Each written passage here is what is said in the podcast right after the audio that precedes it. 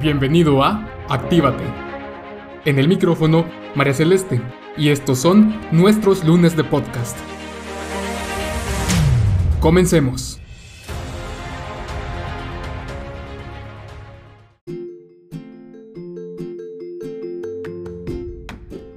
Hola gente activa, ¿cómo están? Espero que estén muy bien y qué gusto estar con ustedes nuevamente. Hoy vamos a hablar de un tema que de seguro les va a ser de muchísimo valor en sus vidas. Frases del tipo yo soy así, tengo carácter o yo sí tengo carácter o así es mi carácter suelen ser las excusas luego de una discusión en donde se utilizó un tono de voz alto, palabras hirientes o intimidación o manipulación. Erróneamente se suele asociar la palabra carácter con características negativas. Incluso puede que alguna vez hayas escuchado o le hayan dicho a ustedes es que te falta carácter. Incluso es que te falta maldad.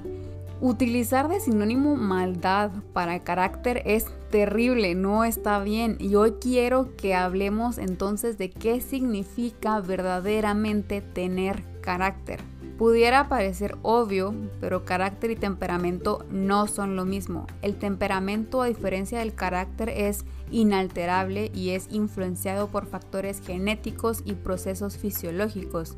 Es innato y hereditario. Por otro lado, el carácter está basado en hábitos de comportamiento adquiridos, aprendizajes sociales, es evolutivo y puede ser difícil de cambiar, pero sí se puede modificar. El carácter es la forma determinada en cómo reaccionamos al mundo, cómo actuamos y tomamos decisiones y cómo alcanzamos nuestras metas y hacemos valer nuestros valores y nuestros principios. Derivado de ello podemos decir que una persona de carácter fuerte es una persona que se mantiene firme en sus valores, principios y no duda demasiado al tomar decisiones. Tienen mayor dominio propio, tienen mayor autocontrol, significa que controlan mejor sus impulsos y responden de forma más, asertiva ante situaciones adversas.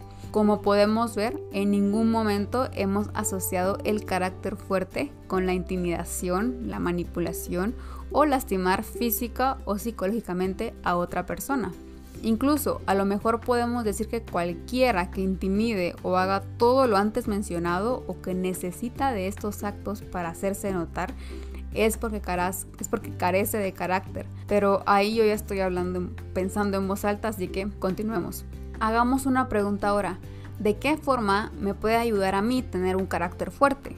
Bueno, capacidad para defenderse y defender a otros frente a situaciones injustas, poder decir lo que se siente y lo que se piensa sin herir a otras personas, es decir, de forma asertiva y sin miedo, a lograr objetivos planteados porque no se deja derrotar tan fácilmente, si es un objetivo que de verdad desea alcanzar, lo va a lograr. Entonces, lo que significa que genuinamente tener carácter fuerte me parece que es de gran aporte para nuestras vidas y a diferencia del temperamento, el carácter sí se puede cambiar, puede evolucionar, modificarse.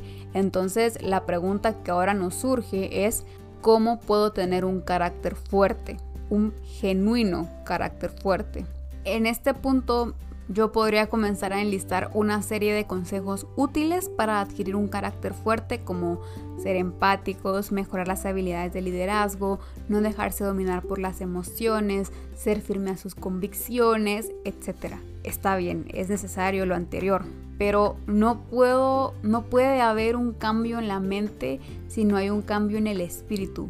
Quiero presentarles una analogía y espero en Dios poder darme a entender en su totalidad y alcanzar el nivel de profundidad que realmente estoy buscando. Si tienen un árbol y el árbol da manzanas, pero ustedes quieren que dé limones, no pueden hablar directamente con la manzana y decirle, manzana, dejen de ser manzanas y sean limones. No se puede. Lo que tengo que hacer es talar ese árbol y sembrar una, una semilla de limones y cuando crezca ese fruto va a ser limones. ¿Estamos de acuerdo con eso?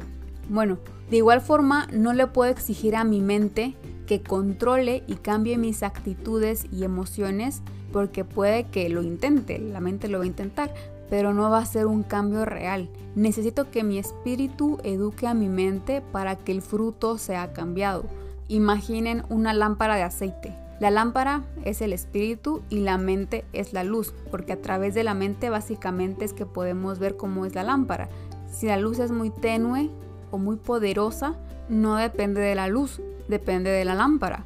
Si es una lámpara muy grande, pues va a proyectar más luz. Si es una lámpara pequeña, su luz va a ser menor.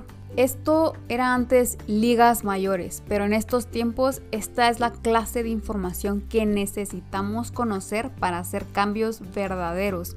De lo contrario, solo podemos ser, entre comillas, buenas personas o malas personas, pero ya no es suficiente únicamente ser una buena persona. Necesitamos ser personas con carácter que sí hagan cambios y que no tengan miedo de alzar la voz con sabiduría. Comparto con ustedes tres citas bíblicas para profundizar más en esto y lo pueden encontrar también dentro de la descripción de este episodio. ¿Cuál es mi conclusión? El verdadero carácter nace a través del dominio propio, haciendo que nuestro espíritu eduque a nuestra mente para ver cambio en el fruto.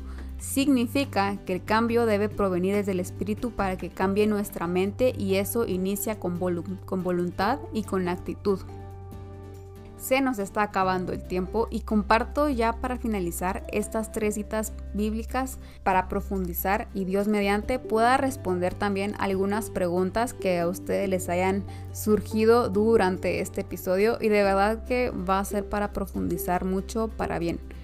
La primera es segunda de Pedro 1 del 5 al 7, vital, súper importante, muy muy poderosa. La segunda es segunda de Timoteo 1 7 y Romanos 12, 2. Bueno, esto ha sido todo por hoy. Realmente un podcast corto pero poderoso si logramos entender y llegar a la profundidad que espero que muchos hayan logrado adquirir. Gracias por quedarse hasta el final. Les deseo un excelente inicio de semana. Yo me despido y los espero en el próximo lunes de podcast.